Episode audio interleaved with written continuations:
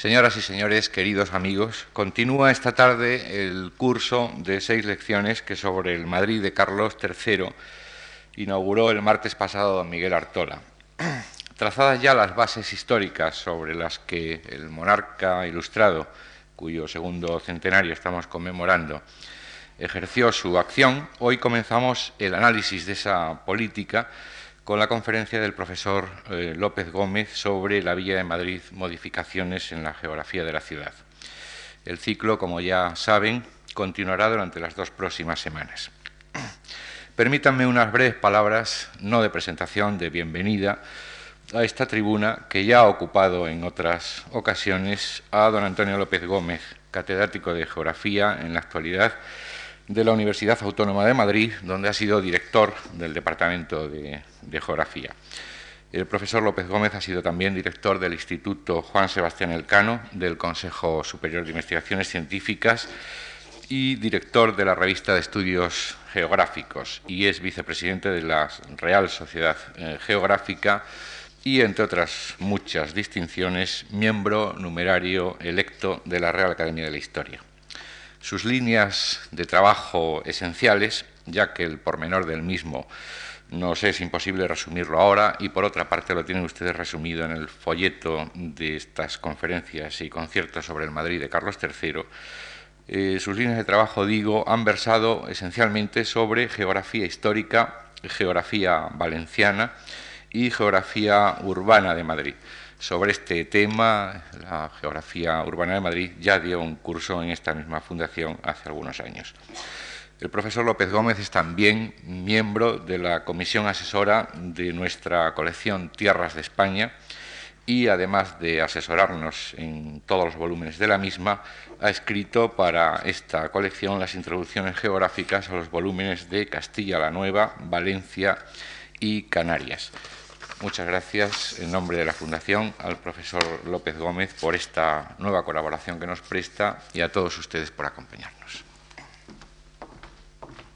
He de expresar, en primer lugar, mi agradecimiento a esta Fundación que, con su mayoría característica, ha reiterado una invitación para hablar desde esta tribuna tan prestigiosa y muy especialmente en esta ocasión de un ciclo sobre el Madrid de Carlos III en que intervienen tan prestigiosos historiadores. El siglo XVIII es fundamental en la evolución geográfica urbana de Madrid, ya que es entonces cuando empieza a adquirir fisonomía moderna a tono con las grandes capitales europeas de la época. El final del barroco y sobre todo el neoclásico suponen en esta centuria reformas urbanas decisivas y numerosas edificaciones, la mayoría de las cuales han conservado y nos permiten ver cómo la ciudad se transforma de manera extraordinaria. Los Borbones aportan el espíritu del despotismo ilustrado con una política de fuertes rasgos centralistas y la capital debe ser imagen y expresión de la monarquía. Así hay en los reyes un empeño decidido en las obras necesarias para esas funciones. El urbanismo del barroco no había llegado realmente al Madrid del XVII y es en el XVIII, con los primeros Borbones, cuando se manifiesta plenamente. Entre los comienzos, en tiempos de Felipe V, se puede citar la reforma en las orillas del Manzanares con el puente de Toledo. Tiene lugar también un hecho significativo, como subraya Artola. Ahora son necesarios grandes edificios para la nueva administración y se comienza por situar los consejos ya fuera del palacio, en el palacio de, Uceda, hoy Capitanía General.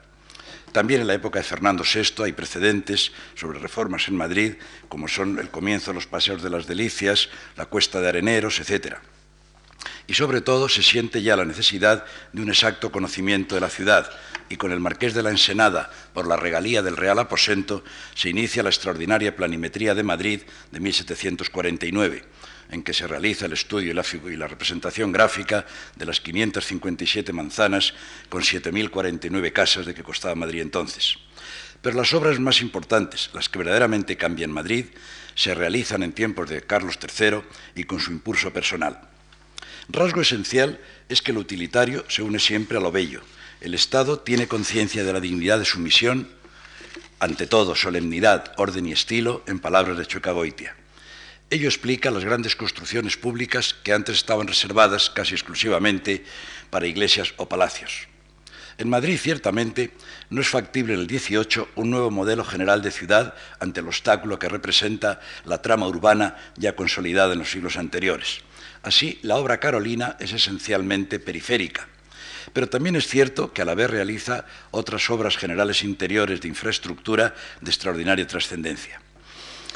Además, tanto en los bordes como en el interior de la ciudad se elevan edificios muy importantes para la administración, la cultura y la industria y a ellos han de añadirse los numerosos nobiliarios y algunos eclesiásticos.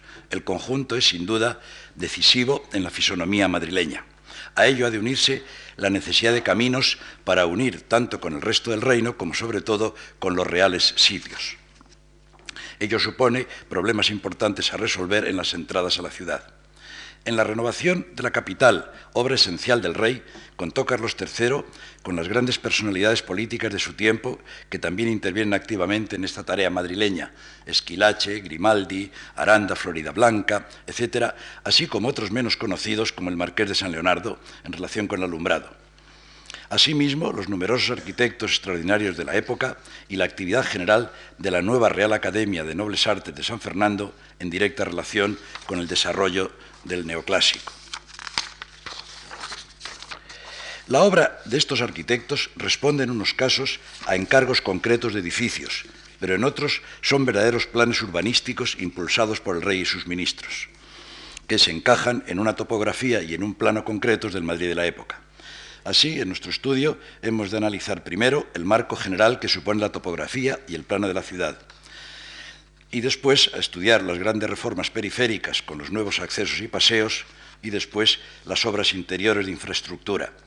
En cambio, los grandes edificios, que son decisivos también en la fisonomía de aquella época, corresponderán ya a otros de los que intervienen en este ciclo. La topografía y el plano en el siglo XVIII. Madrid se adapta a un relieve de lomas alargadas de norte a sur, labradas en los materiales arenosos y arcillosos del terciario superior y del cuaternario pero en el siglo XVIII solamente se ocupa la parte sur de una de estas lomas, la que está comprendida entre las vaguadas del Manzanares por un lado y del arroyo del Prado por el otro, arroyo que como saben desembocaba más al sur de Atocha en el arroyo Abroñigal, que es la, convertido actualmente en autopista M30. La divisoria de aguas de esa loma, con un suave descenso longitudinal, está marcada aproximadamente por las actuales calles de Bravo Murillo y Santa Engracia, luego tuerce un poco hacia Fuencarral y ya en el recinto del siglo XVIII sigue en forma sinuosa hacia la red de San Luis, luego a la calle de, Sevilla, que entonces se llamaba calle de los Peligros Ancha. Es esta especie de altozano es lo que llamaría Galdós la joroba de Madrid, muy llamativa en su fisonomía, como recuerda el profesor Terán. A ambos lados de esta joroba, aproximadamente a la misma altitud hoy, están la Puerta del Sol y la Cibeles. La divisoria de esta loma sigue luego por la calle de la Cruz hasta la Plaza del Ángel y luego comienza ya el rápido declive final en abanico entre las calles de Atocha por un lado y Toledo por otro, con una serie de pequeñas vaguadas intermedias que todavía se pueden percibir hoy, como la Ribera de Curtidores, la calle de Lavapiés y su aledaña Ave María, etc. Por el oeste, de la Loma, el declive es muy abrupto hacia el Manzanares, cortado por dos hondas vaguadas transversales que siguen las actuales cuestas de San Vicente y de la calle de Segovia, como entonces también una pendiente muy abrupta, de tal manera que aproximadamente entre Sol y el puente de Segovia o entre la Plaza de España y el río es un desnivel de casi el 6%. Además de estas dos vaguadas, más al sur todavía queda otra que sigue la carrera de San Francisco. Entre estas dos vaguadas, en el espolón a unos 60 metros sobre el río que queda entre ambas, es el asiento originario defensivo de Madrid, donde el viejo Alcázar y luego el Palacio Real Nuevo. Más allá quedan al norte otra loma, perdón, otro cerro que se llama la montaña del Príncipe Pío, entonces todavía no incorporado a Madrid, y al sur las Vistillas de San Francisco, que estaban ya incluidas dentro de la cerca madrileña. Hacia el este, la vertiente está bien marcada, con sendas vaguadas, por la calle de Alcalá, la calle de San Jerónimo, hacia el Paseo del Prado, y otras vaguadas secundarias, muy clara, por ejemplo, eh, la que seguía y sigue todavía la calle Barquillo o la que sigue la calle de las Huertas, etc. Y Después de pasada ya la vaguada del arroyo del Prado, por la otra loma asciende el Parque del, Buen Retiro. Esta segunda loma, paralela a la anterior, eh, está más o menos recorrida por las actuales calles de eh, Príncipe de Vergara, Menéndez Pelayo y de Torrijos y Narváez. Y ya más allá quedaba el arroyo Abroñigal, entonces está actualmente en las afueras de, en las afueras de Madrid. En este espacio, es decir, únicamente una de las lomas con sus vaguadas hacia los lados, es donde se desarrolla Madrid aproximadamente casi poco más que la figura que tenía en el siglo XVII, dentro de la misma cerca de 1625. En esta época ya eh, la Puerta del Sol figura en el centro de Madrid, en el centro geográfico, el centro topográfico, aunque no quizá en el centro vital, porque aunque la Puerta del Sol, donde estaban edificios muy conocidos de la época, como la Iglesia del Buen Suceso o el convento de San Felipe, con las famosas gradas del Mentidero de Madrid, en esta época se construye, como saben ustedes, la, Casa de Correos, luego Ministerio de la Gobernación, o inmediata en la calle Alcalá, el Ministerio de Hacienda, entonces Casa de Aduana, pero, repito, todavía no es la Puerta del Sol el núcleo más estimado de Madrid. Una prueba de esto es que ya entrado el 18, 1720, cuando Ardemans hace las ordenanzas de Madrid, el precio del suelo en, Sol y sus alrededores es de alrededor entre 12 y 18 reales el pie. En el comienzo de la calle Mayor, es de más categoría, alcanza 30 reales, pero en la Plaza Mayor y sus aledaños asciende entre 60 y 80. Era la parte entonces todavía más cotizada de Madrid. Hacia las puertas rápidamente el valor desciende. Madrid tiene entonces una centralidad, diríamos, muy grande. Al acercarse a las puertas, el valor del suelo baja a un real o medio real cerca de las puertas. Hacia estas, hacia las que se abren en el recinto del siglo anterior, del siglo XVII, desde la Puerta del Sol arrancan una serie de calles radiales, que ya eran básicas en el desarrollo del siglo XVII, pero que ahora incrementan su importancia. En primer lugar, hacia el norte, por la calle de la Montera, luego se bifurcan eh, Hortaleza y Fuencarral hacia sendas salidas en la, en la muralla. En el noroeste, a través de Preciados, se establece un cierto enlace con la plaza de Santo Domingo y de allí con la, con la calle de San Bernardo hacia otra de las puertas. Por la calle de Leganitos y por la calle de San Bernardino, el final de San Bernardino es lo que después era la calle de la Princesa, se enlaza con la puerta que se llamaba de San Bernardino, que estaba al final de más o menos de Princesa, donde actualmente se encuentran unos edificios militares entre la ronda de Conde, entre la ronda de Conde Duque o Serrano Jover y, la, calle que se llama Seminario de Nobles. Esto lo subrayo porque luego tendremos que volver sobre ello y hacia la izquierda, hacia abajo, hacia el río, por la cuesta de San Vicente y la puerta de San Vicente, se bajaba el camino del Pardo. En este sector septentrional de la ciudad, el caserío se dispone en una serie de calles transversas a las principales y hacia las afueras, ya cerca de la muralla, eh, con un trazado bastante ortogonal, con calles bastante rectas, y todavía había ciertos espacios libres donde se construirán a lo largo del 17 unos barrocos, otros neoclásicos, una serie de edificios importantes. Entre los neoclásicos, por ejemplo, pues el convento de, las Salesas Nuevas, eh, que tiene un extensísimo jardín, unos pocos internos que quedan todavía, todavía en Madrid, en la calle San Bernardo. Calle que entonces se llamaba Ancha de San Bernardo y que, como saben ustedes, todavía a comienzos del siglo XX será la calle Ancha por antonomasia. En esta zona de, del norte, también numerosos palacios, el palacio neoclásicos me refiero, el Palacio de Altamira en la calle de la, la calle de la Flor eh, y sobre todo pues, el, palacio de, el gran Palacio de Liria. En cambio, Fuencarral y Hortaleza eran calles más mesocráticas, pero hoy difícilmente nos podemos hacer idea de cómo eran porque a lo largo del siglo XIX la transformación que ya menciona Mesoneros Romanos eh, fue extraordinaria. Como edificios neoclásicos, pues cabe recordarlos con el, convento de San Antón, que aunque la iglesia es barroca de Ribera, la fachada es, neoclásica. Hacia el este, la dirección general fundamental del crecimiento madrileño eh, a, lo largo de la calle de Alcalá y de la carrera de San Jerónimo.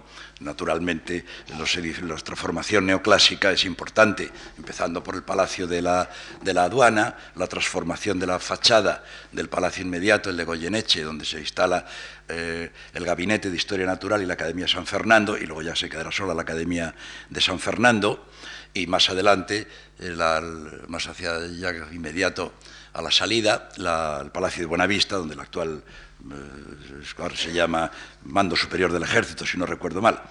Y como espléndido fondo, claro está, la calle de Alcalá.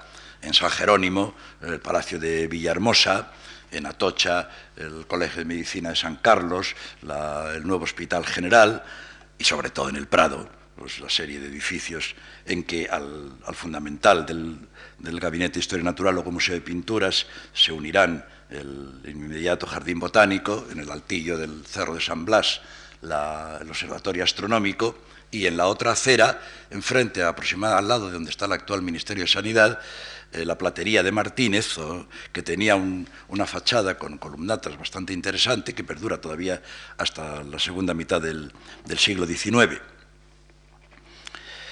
Eh, por el sector meridional eh, se, articula esencialmente entre Atocha y, y, la calle Toledo, con esa otra serie de, intermedias que hemos citado antes en forma de vaguada, eh, embajadores, lavapiés, etc.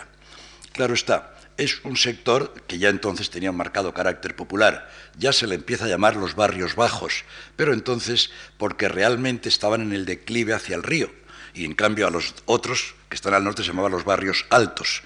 De manera que la connotación sociológica vendrá un poco, vendrá un poco después. Claro está, en este sector de Madrid eh, no era apetecido por la, nobleza y no se construyen palacios, apenas se construyen... Eh, pero hay iglesias, pero hay dos edificios muy curiosos porque están un poco en relación con el espíritu y la ilustración, la industria y la enseñanza. La enseñanza popular con, el colegio de San Fernando, que tiene una iglesia muy bonita, muy interesante, que son esas ruinas que se conservan en la calle Mesón de Paredes, cerca de la, cerca de la Corralas, desapareció en nuestra guerra, y un edificio muy interesante, que es el de la fábrica que entonces era fábrica de aguardientes y de, y de naipes, de cartas de baraja, y que luego José Bonaparte convertiría en fábrica de tabacos y que todavía mantiene esta actividad. También en este sector meridional, dos curiosos edificios, los mataderos que estaban junto a la puerta de Toledo y otro matadero que estaba en el Cerrillo del Rastro, de ahí viene el nombre, el rastro es entonces sinónimo de matadero, donde luego donde por aquella época precisamente, como aparece ya en algún pasaje de don Ramón de la Cruz y algún tiene este título, alguna de sus obras, ya empezaba a celebrarse el mercadillo al aire libre que luego alcanzaría tanta importancia. No debe olvidarse que en este Madrid del 18 las particularidades de las calles no son exactamente las actuales. Se han hecho después muchas renovaciones parciales al construirse nuevos edificios, de tal manera que la fisonomía pues, ha experimentado notables cambios. Quizá lo que más nos pueda recordar a aquel Madrid todavía del 18 sea la contemplación de la maqueta de un palacio de este ingeniero que, que se encuentra en el Museo Municipal de 1830 y que todavía refleja bastante bien el Madrid del siglo anterior.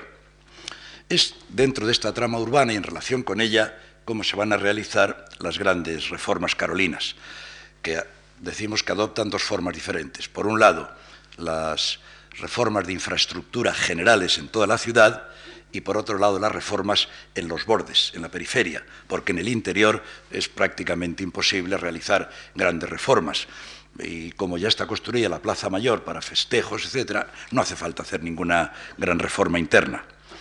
Estas reformas periféricas tienen, como hemos visto, sus antecedentes en Felipe V y Fernando VI, alcanzan la culminación en Carlos III y las podemos dividir en varios grupos. Eh, quizá el grupo fundamental es en el borde oriental, entre la ciudad propia y el, Buen Retiro, en lo que hoy llamamos el Prado. Es sin duda la obra básica y además fundamental para el futuro desarrollo de Madrid, algo que entonces era inimaginable, pero que revela quizá pues, una, visión extraordinaria. Va a ser el eje grande de Madrid, que luego en el XIX se continuará por la castellana y en nuestro siglo por la prolongación de la castellana. Entonces el espacio entre la puerta que había en lo que es Plaza de Colón, que se llamaba Puerta de Recoletos, y la Puerta de Atocha, se denominaba en conjunto el Prado, dividido en tres tramos. El Prado de, Recoletos, se llamaba así por un convento que había allí de Agustino Recoletos, el Prado de San Jerónimo y el Prado de Atocha. El tramo medio era el más frecuentado como paseo, el que es objeto de descripciones por escritores y poetas del XVI y del XVII, eh, quizá ensalzado en demasía, porque realmente el aspecto debía ser bastante polvoriento, y hay algún viajero extranjero que dice, ¿cómo llaman esto Prado si no tiene una brizna de hierba? Y efectivamente, el aspecto debía ser bastante, eh, bastante feo cuando Carlos III eh, pone tan decidido empeño en transformarlo radicalmente. Eh, interviene muy activamente en esta obra el conde de Aranda y se la encarga a dos arquitectos que todavía marcan un poco la transición entre el barroco y el neoclásico. Eh, José de Hermosilla, que hace la primera traza, luego la retoca eh, Ventura Rodríguez, que hace también los bocetos para las fuentes que luego harán diversos escultores. Se planea todavía como una obra esencialmente barroca, para reducir a unidad un espacio muy alargado, con un gran salón y los extremos en forma semicircular como una especie de, hipódromo, con las tres fuentes fundamentales, la de las Cibeles, que entonces no estaba donde ahora, sino al comienzo de Recoletos, y en el 19 es cuando se pone en el centro de la plaza y además se le gira para mirar hacia la Puerta del Sol.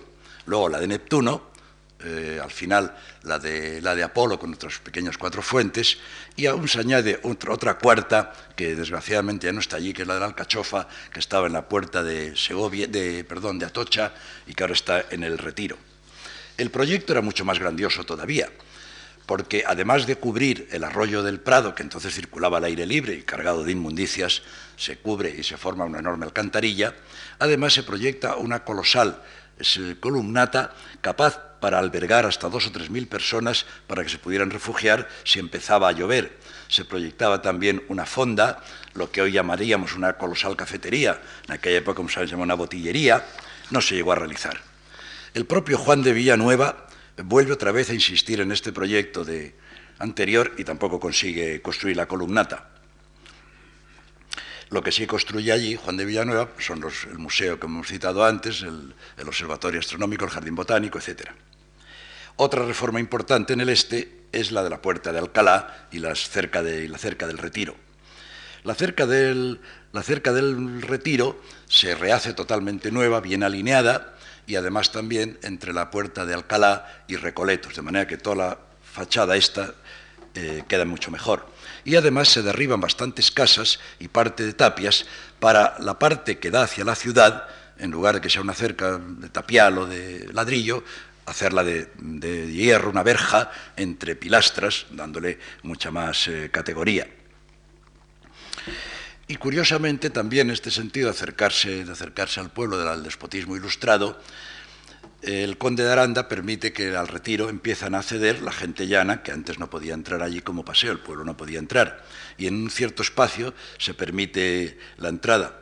Así el marqués de San Leonardo, como ha estudiado el profesor Cepeda, en una carta de sus curiosísimas cartas, recuerda, dice, en Madrid están ahora muy divertidos con el nuevo paseo inventado por Aranda en el Retiro, donde se habían empezado dispuesto más de mil sillas para poderse sentar, claro, previo pago, cuatro grandes tiendas de campaña con botillerías, etc. Y es curioso que se exige un cierto atuendo, un atuendo decoroso para entrar al paseo y se estima que no es decoroso que las mujeres lleven manto, se les prohíbe, y los hombres no pueden llevar ni gorro ni capa, y hay unas ordenanzas sobre cómo, lo que hay que hacer en el retiro.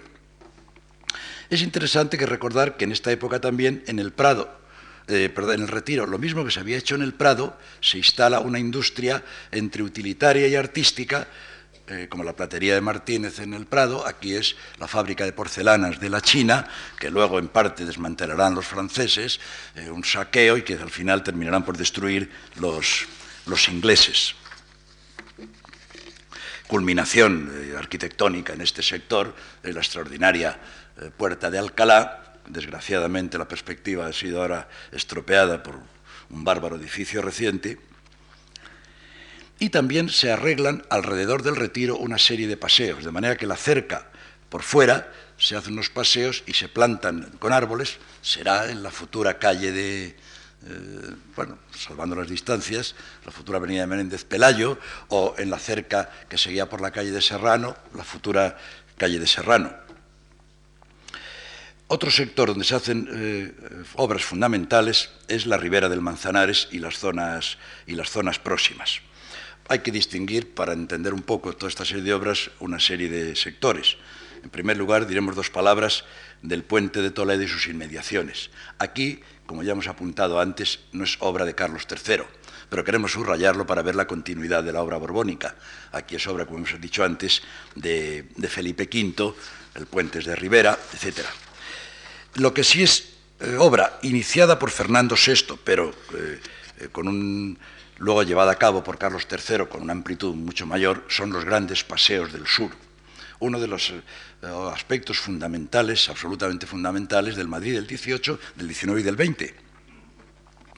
Aquí se empieza por rehacer la cerca con una traza recta y eh, una serie de paseos que van bordeando la cerca con arbolado, que serán lo que después llamaré, se, llamarán la ronda de Atocha, la ronda de Valencia y la ronda de Toledo. Pero además ya aquí había empezado a hacer Fernando VI, lo dice textualmente Ponz, plantíos en los paseos de las delicias. No estaban más que comenzados. Lo que planea Carlos III, y sobre, con, por obra de un capitán de ingenieros, José Salcedo, es un trazado absolutamente original dentro de Madrid. Original en sentido absoluto, porque ya lo que planea es una serie de tridentes con grandes glorietas que se crucen unos con otros en forma de colosales avenidas radiales. Esto ya lo había hecho Sisto V en Roma, en Versalles se hace con gran escala, en Naranjuez también se hace en la ciudad y en los paseos. Y aquí entonces se planea una cosa parecida, eh, que conviene dividir en una serie de, grupos. En primer lugar, dos grandes tridentes que salen desde las puertas de Atocha y la puerta de Toledo el de la Puerta de Atocha está formado por la Ronda de Atocha, la calle Santa María de la Cabeza y Delicias. Méndez Álvaro eh, parece pertenecer a este tridente, pero es una obra ya que se inicia a finales del siglo XIX y comienzos del XX. Este tridente hacia el sur. Algo semejante a partir de la Puerta de Toledo. Otro tridente que tiene como centro un gran paseo con ocho hileras de árboles, se llamaría por eso Paseo de los Ocho Hilos, que es el final de la calle Toledo actual y a ambos lados el Paseo de los Olmos y el Paseo de los Pontones.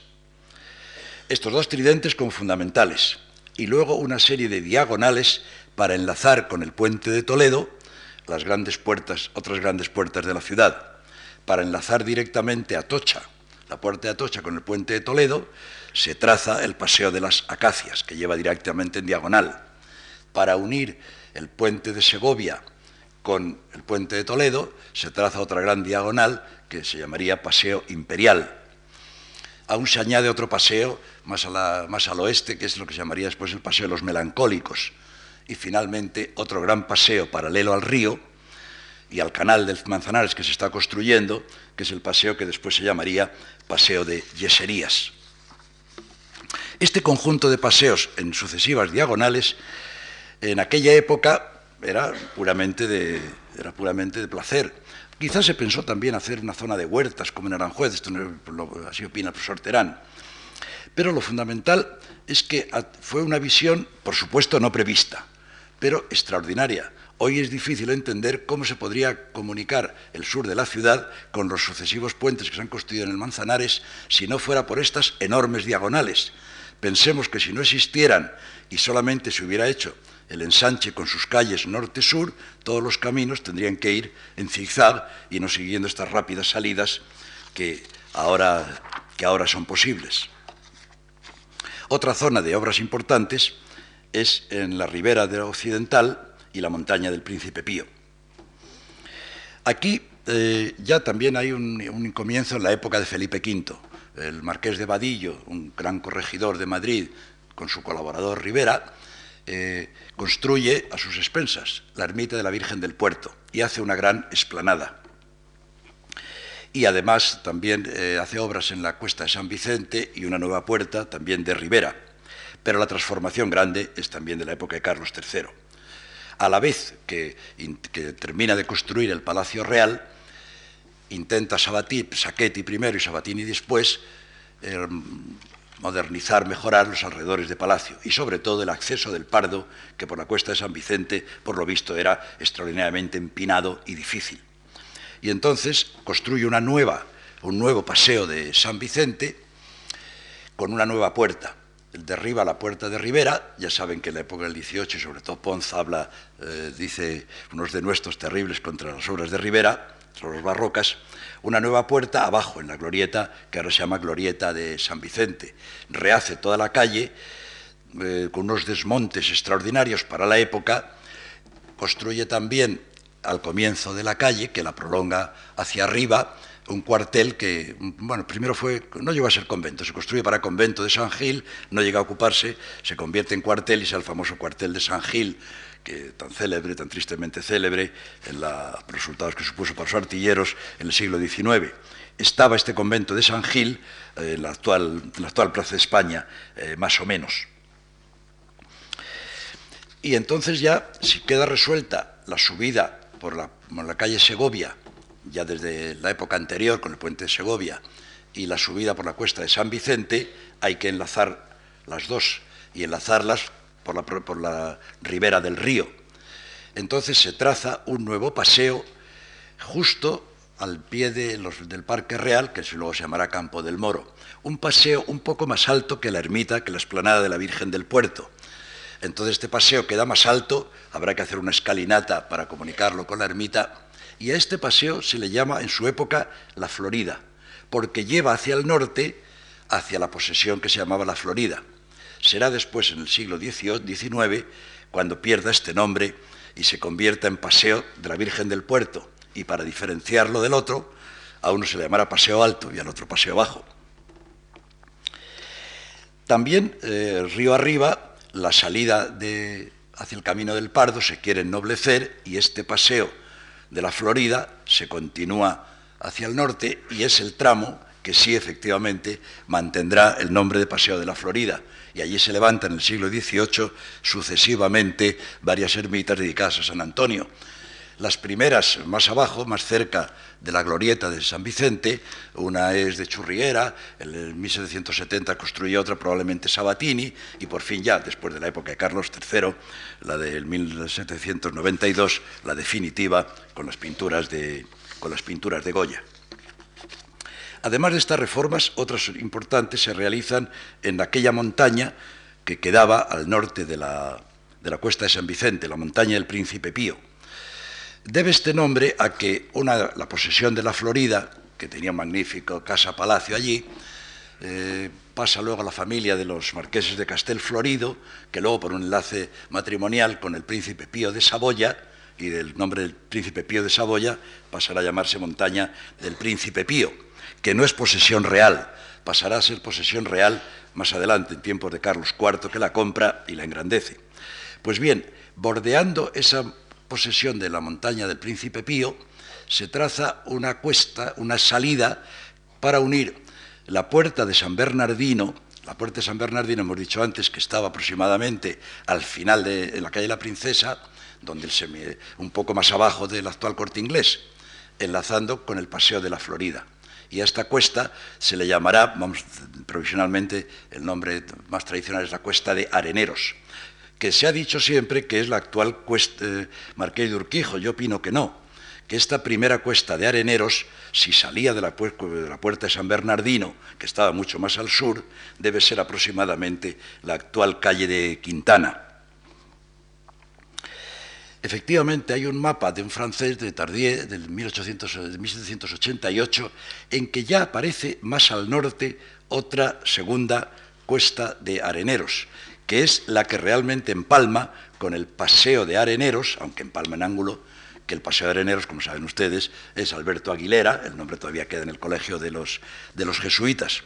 Y efectivamente, en los mapas del mediados del siglo XIX, en que aparece la nueva cuesta de areneros, se ve todavía la huella borrosa, como si de un camino abandonado, que es la anterior, un poco más al sur. Así que yo creo que es bastante probable que hayan existido dos cuestas de areneros. La segunda, la más moderna, es la que es Marqués de Urquijo, que bajaba, y esto es lógico, a enlazar con el nuevo emplazamiento de la nueva ermita, de la última, de la ermita de San Isidro. Lo que pasa es que esta bajada directa fue cortada cuando se construye el Parque del Oeste y ahora, como saben ustedes, pues hay un ángulo muy violento, pero todavía el resto de aquel camino es el paso a nivel en San Antonio de la, Florida. Y luego otra cosa, si quieren ustedes un detalle secundario pero curioso, el nombre.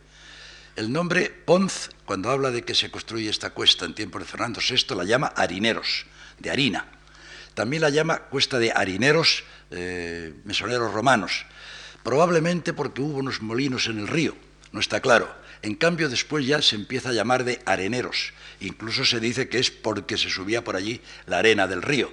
Probablemente eh, opina Peñasco y Cam, opinan Peñasco y Cambronero que fue primero harineros y luego por corrupción pasó a areneros.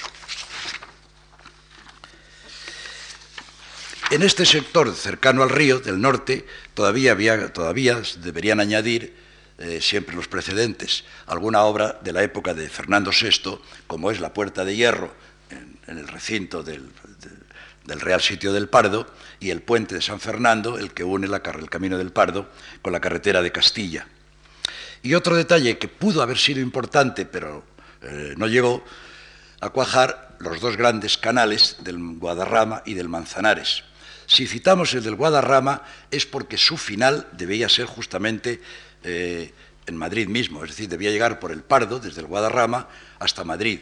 La finalidad de este canal hoy nos parece una cosa absolutamente descabellada. Era un canal navegable para traer sobre todo piedra en barcazas desde el Guadarrama que arrancaba desde las proximidades de Torrelodones se llegó a construir hasta las rozas, todavía se puede ver, y lo más asombroso es que se, empezó a construir una presa con mucho la más colosal del mundo entonces, y hubiera sido colosal hasta bien entrado el siglo XX. Se proyectaba de 94 metros, se construyó hasta los 53, pero mm, con una técnica es curioso, en un país donde las presas ha sido eh, la técnica española por excelencia que han enseñado a Europa, donde todavía hay presas, como saben ustedes, del siglo XVI que se siguen utilizando, como esta eh, se construyó mal. Y se construyó tan mal que cuando estaban los 54 metros, parte de ella se, eh, se vino abajo y se abandonó la obra, pero todavía están ahí esos 54 metros enhiestos. Bueno, entonces, ya como no se llegó a continuar, este canal no llegó a tener relación con Madrid. En cambio, sí tuvo relación más directa el canal del Manzanares, que se empieza también en la misma época, eh, este se empieza un poco antes, en 1770, el otro es de 75. Se construyen desde, desde el puente de Toledo para aguas abajo unos, eh, unas dos leguas con ocho esclusas para ir bajando las barcas y ya el mismo Poz dice que en su época ya funcionaban una veintena de barcas que llevaban y traían yeso y, yeso y piedras. Después se interrumpe la obra, no llega hasta el Jarama como se proyectaba, se intenta continuar en la primera mitad del XIX, incluso se proyectan unos embarcaderos y unas puertas monumentales con verjas, con esculturas, no se llegan a realizar y a mediados del siglo también el canal del, Manzanares fracasa.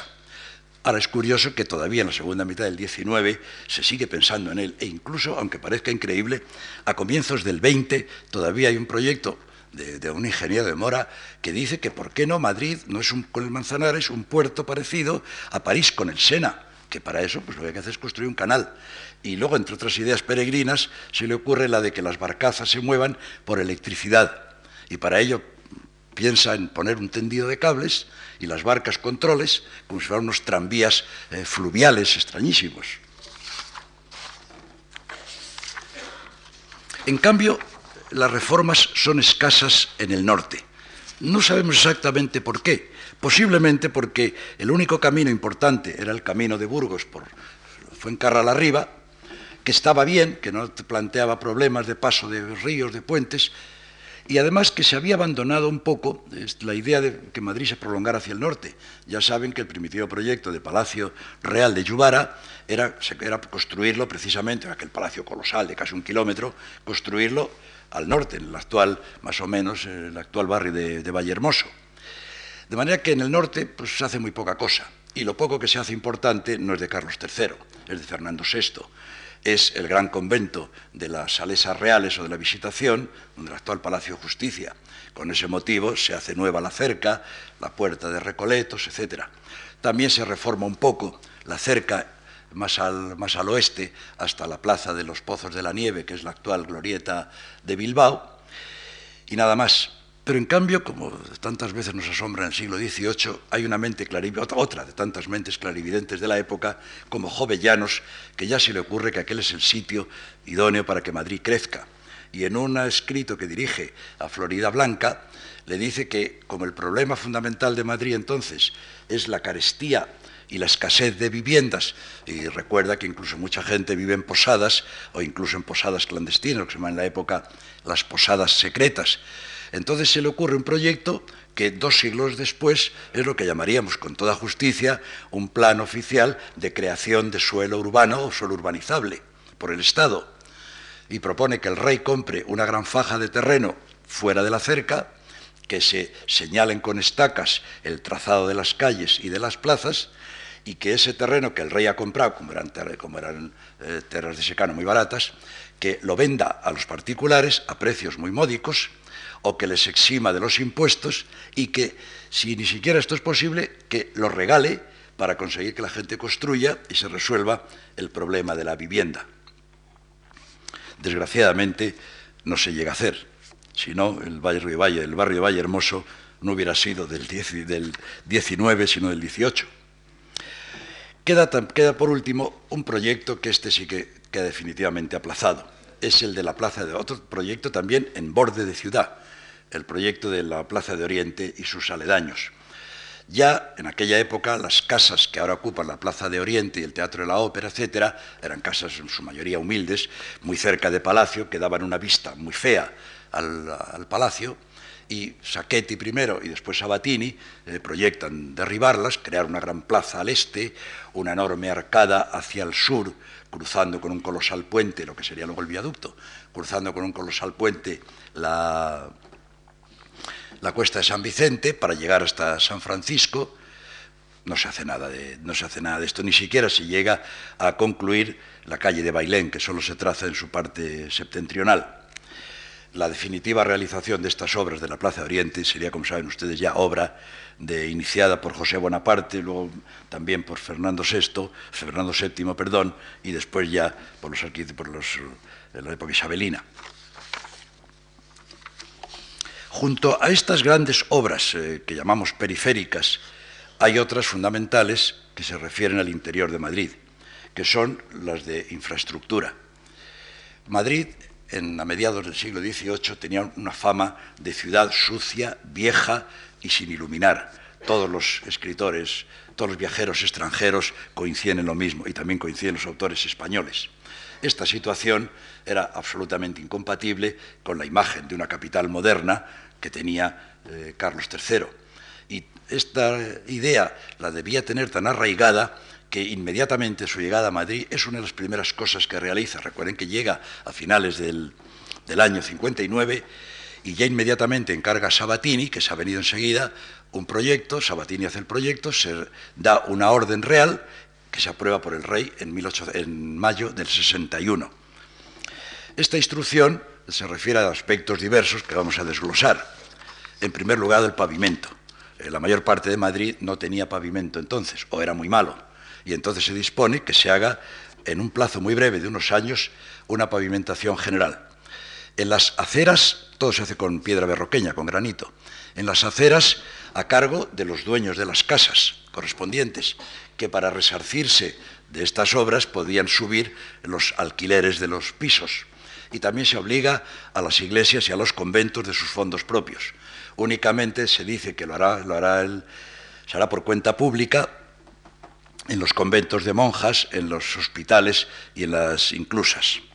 Asimismo, en la calzada se pavimentan todas las calles con unas losas un poco más pequeñas, de un pie en cuadro, hincadas en el suelo.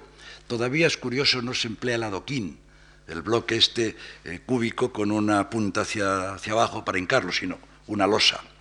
El adoquín es una cosa ya bastante reciente en las calles madrileñas, eh, de la segunda mitad sobre todo del 19. Para estos trabajos eh, se dice que la corona adelantará 250.000 reales anuales. Es ocioso decir que hubo mucha oposición, los dueños de las casas ponían dificultades para construir, para hacer las aceras, pero al final tuvieron que transigir porque se había dictado que si no las hacían los dueños de las casas, se haría por cuenta, de, por cuenta pública y que se embargarían los alquileres hasta, hasta el pago.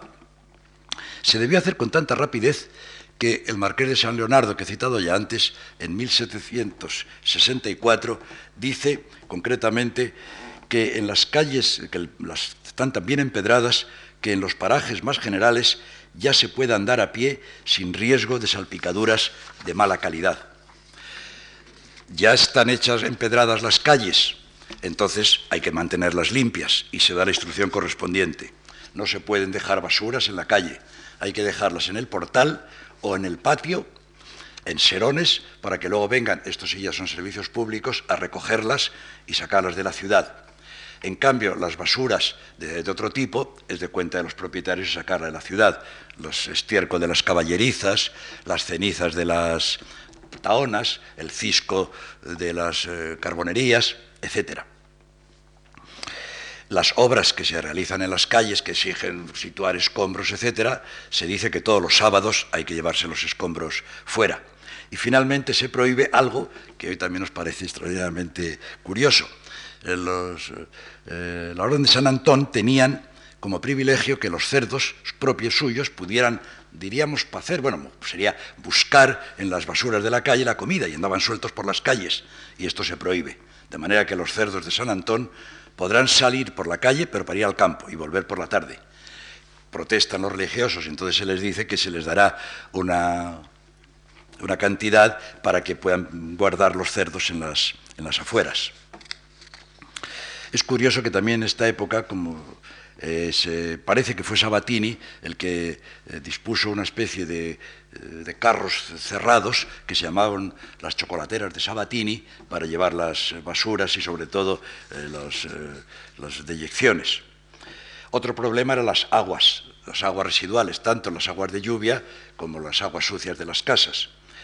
Las aguas pluviales vertían por los tejados directamente a la calle y entonces se obliga a partir de entonces que se construyan en todos los tejados de las casas que dan a la, calle canalones como los que hay ahora, de hoja de lata o de plomo, y que luego bajen por unas tuberías a la, a la calle para que no puedan mojar directamente a los viandantes. Quedan los otros problemas peores todavía, en las aguas de cocina o las aguas negras, que como saben ustedes en la época, con la obligación, eso sí, de decir agua va, se podían arrojar por las ventanas se había prohibido que se hiciera de día, no se cumplía. Y, muchas veces pues, sorprendía al, caminante distraído y le caía el roción.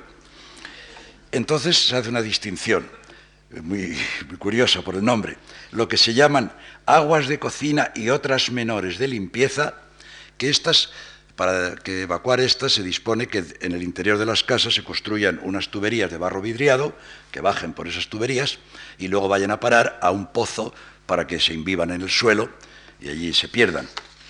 Y luego el otro problema peor, que era lo que se llamaban entonces las aguas mayores o inmundicia principal. Ya saben ustedes lo que quiere decir.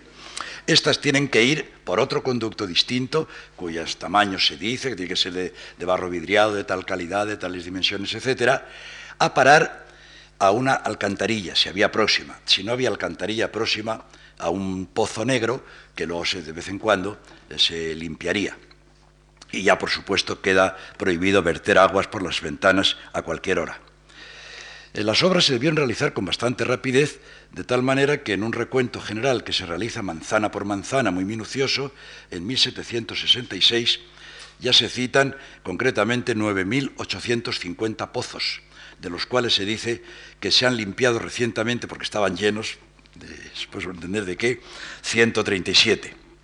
En cambio, lo que no está tan claro, yo por lo menos no lo he podido ver en ningún trabajo, es el alcantarillado. El alcantarillado se dice en la instrucción que se va a realizar mediante el proyecto de un ingeniero que se llama Arce.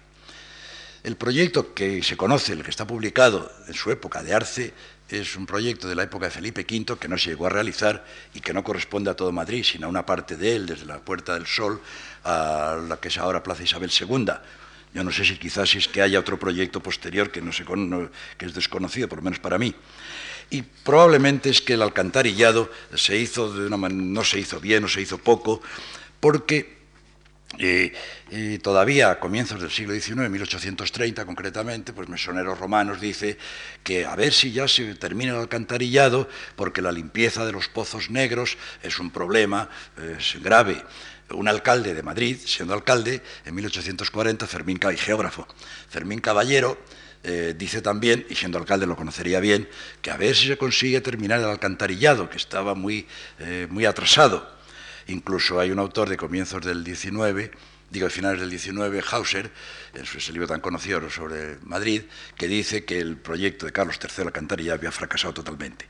Parece de todo ello que lo que funcionaba y parcialmente era un alcantarillado para las aguas pluviales, pero que alcantarillado bien ordenado para recibir las, eh, aguas negras eh, no funcionaba. Eh, si se construye ya en la segunda mitad del 19, primero por la empresa del canal de Isabel II, luego por el ayuntamiento, y sobre todo en relación con las epidemias de cólera de la segunda mitad del siglo. Otro proyecto, este sí realizado afortunadamente en la época, era la iluminación. Madrid tenía, como hemos dicho antes, fama de ciudad eh, oscura. Hay un escrito anónimo de, un poco antes de la época de Carlos III, que dice que de lejos Madrid de noche es como una aldea castellana, que no se ve nada. Y también en este caso eh, se encarga, en este caso es Grimaldi, con la colaboración del marqués de San Leonardo, este que hemos citado antes. Y se hace con tanta rapidez que en 1765 se inaugura el nuevo sistema. Consistía en una cifra que para aquel espacio, que no olvidemos era aproximadamente el actual distrito del centro, entre los bulevares y las rondas era muy importante. 4.400 faroles, como se dice en la, en la dice su carta al marqués de San Leonardo, de cristal fino, situados a 12 pies con unas palomillas de hierro y a distancias diferentes según que las calles fueran más o menos anchas y más o menos concurridas. Y una cosa que subraya muy importante, el marqués de San Leonardo, sin impuestos nuevos, solo con que los antiguos propietarios dieran el dinero que antes tenían que gastar en poner candilejas de aceite en las puertas, se podría subvenir al nuevo gasto. De tal manera, unido a la iluminación, a la limpieza, a los nuevos paseos, que el marqués de San Leonardo escribe, dice, eh, Madrid supera a todas las cortes de Europa en limpieza, iluminación y paseos. Quizá fuera una evidente exageración, pero lo que responde sin duda es una situación urbana totalmente nueva. Desgraciadamente, al año siguiente estos faroles eh, fueron el primer blanco de las piedras, como ocurre tantas veces en el motín de Esquilache, y luego hubo que, que reponerlos. Otra necesidad curiosa de la época, que también se resuelve con Carlos III, es la numeración, que prácticamente no existía en Madrid. Y entonces, como ya se acaba de hacer la planimetría ya están numeradas las manzanas y las casas, pues entonces, por una disposición de 1766, se obliga a que en todas las esquinas principales de las manzanas y en el portal de las casas se ponga esos azulejos de color azulado que todavía habrán visto muchas veces en algunas calles del viejo Madrid, que pone VG, quiere decir visita general, M tantos, manzana tantos, casa número tantos. Eso daba lugar a confusiones, pero por lo menos era una cierta ordenación en una cosa que antes era un caos. La, numeración por pares e impares a lo largo de la calle será una cosa que no se consiga ya hasta bien entrada la segunda mitad del siglo XIX. Otro problema final que queda de tipo sanitario, que este no lo resuelve, no lo resuelve Carlos III a pesar de su empeño, quizá porque el propio Carlos, el propio monarca, falleció al año siguiente, son los cementerios. Como saben ustedes, en aquella época se enterraba en las iglesias si el enterramiento no era muy profundo, esto producía unos olores eh, terribles. Eh, incluso se, dice que fueron la causa de una epidemia que hubo en la ciudad de Pasajes en 1791, perdón, 81. Y entonces Carlos III dispone que no se puede enterrar en las iglesias recuerda, como dicen las partidas, más que reyes, hijos de reyes, obispos, priores, etc. Y lo mismo el ritual romano. Y que se hagan en todas las ciudades, en todos los pueblos, eh, cementerios, como dice la pragmática real, en lugares bien ventilados, a costa de la iglesia y, si es necesario, en terrenos concejiles. No se hizo. Eh, se hizo algún cementerio en alguna ciudad, por ejemplo en el Pardo, en la Granja, pero en general no se, no se hizo. Y aunque no corresponde ya a la época de Carlos III, diremos sin embargo dos palabras sobre eh, estos cementerios en Madrid, porque todavía son de, época borbónica. El primer cementerio se hace en 1804, precisamente con planos de Juan de Villanueva en, el norte de Madrid, eh, a la izquierda de la salida de Madrid de la izquierda del actual Bravo Murillo. Eh, se tarda mucho en construir, llegan los franceses y José Bonaparte es más drástico, prohíbe retajantemente entierros en las iglesias y se empieza a enterrar ya en este nuevo cementerio. No es suficiente y se hace otro cementerio en el sur, el de la Puerta de Toledo, más al sur de la fuera de la Puerta de Toledo. Y entonces empieza una verdadera proliferación de cementerios hechos por cofradías que se llaman, lo que se llamarían después las sacramentales, Primero se hacen las del, al, otro lado del Manzanares, la de San Isidro, allí otras varias, que son las únicas que perduran, porque las otras que se hicieron han desaparecido. Unas estaban al norte de, al norte de Madrid y desaparecen con el ensanche de con el ensanche del barrio Valle Hermoso y el cementerio del norte mismo, Todavía allí quedaba hasta hace unos pocos años un campo de, fútbol sin hierba, que se llamaba el campo de las calaveras, porque todavía alguna vez se encontraba alguna calavera o algún hueso de los antiguos cementerios. Y otro grupo de cementerios que también desaparece en el 19, sacramentales, se había construido en la actual calle de Méndez Álvaro, al sur de la estación del mediodía. De tal manera que en el siglo XIX se llegaron a contar, si se añade el cementerio de los ingleses, 13 cementerios. Ante esto, pues hay una serie de protestas y se decide construir el de la Almudena, el del este, y cerrar todos los otros, salvo los de la otra orilla del río. Quedan muchas cosas por decir del Madrid de Carlos III, que no me corresponde a mí. Eh, sería fundamental hablar de los edificios, de los grandes edificios de la época, la mayoría de los cuales se conservan todavía y que, aunque hoy están muchas veces oscurecidos o tapados por bloques grandes de casas, en detalle sobre todo en ciertos sectores de la ciudad, eh, contribuyen de una manera absolutamente decisiva a la fisonomía de, a la fisonomía de Madrid. Habría que hablar también, aunque no fuera más que rápidamente, y esto si me permiten, en cinco minutos lo voy a hacer, los madrileños, la gente que vive en esa, en esa villa y corte de la segunda mitad del 18, recordando que el Madrid entonces es más o menos el distrito del centro actual, con la superficie casi equivalente, la densidad de población era bastante grande. Entonces Madrid tenía unos 145.000 habitantes según el, censo del Marqués de Florida Blanca. El distrito del centro, ahora que ha perdido mucha población, claro está, desalojada por las oficinas, son pocos más, unos 160.000 Hoy tiene el distrito del centro una densidad de unos 300 habitantes por hectárea, entonces tenía 280. Bien es verdad que entonces debían vivir bastante más apiñados que ahora, porque como saben ustedes las casas entonces eh, eran la mayor parte de ellas de dos pisos o de uno, las famosas casas a la malicia para no eh, tener que aposentar gente, aunque ya en el 18 se empiezan a levantar bastantes casas de tres y de cuatro pisos. Es una cuestión que el profesor Sambricio está estudiando y quizá les hable de ello, eh, cómo ya en el 18 el crecimiento en el centro, en altura, empieza a ser realmente importante. Pero más que el número de madrileños, que se ve que más o menos era el del distrito del centro, es, eh, quizá lo más curioso, es las características internas de esa población. Ya era una población envejecida, ya la natalidad estaba en disminución y debido a la inmigración, que también entonces era muy importante, la llegada de gente de otras, de otras provincias, el grupo de adultos estaba muy abultado. Más del 60% de la población lo componían entre los 15 y los 60 años.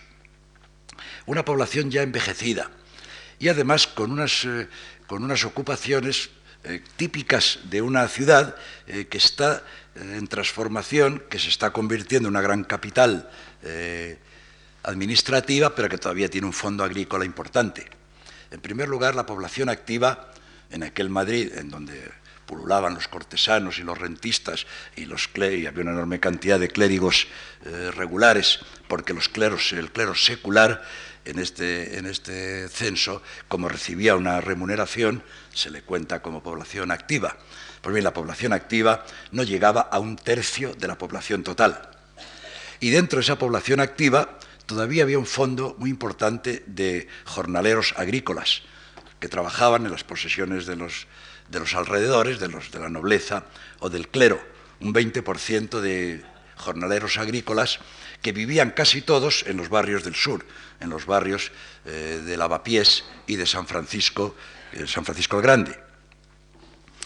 Eh, una cifra relativamente importante de artesanos, alrededor del 17%, del 17 de artesanos, un clero, un clero secular, las parroquias muy importante, 5% muchos administrativos, lo que entonces se llamaba, eh, lo que llama el censo, empleados a sueldo del rey, que son el 12%.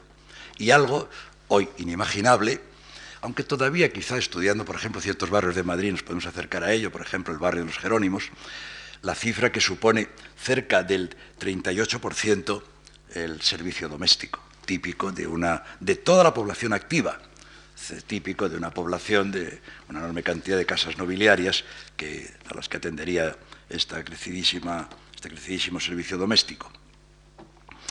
En resumen, ¿qué podemos eh, decir? Pues que el Madrid de Carlos, eh, las reformas que realiza Carlos III en Madrid, tanto en el interior como en los bordes de la ciudad, prefiguran en buena medida la ciudad moderna, que realmente eh, Madrid entra en el grupo de ciudades modernas con Carlos III.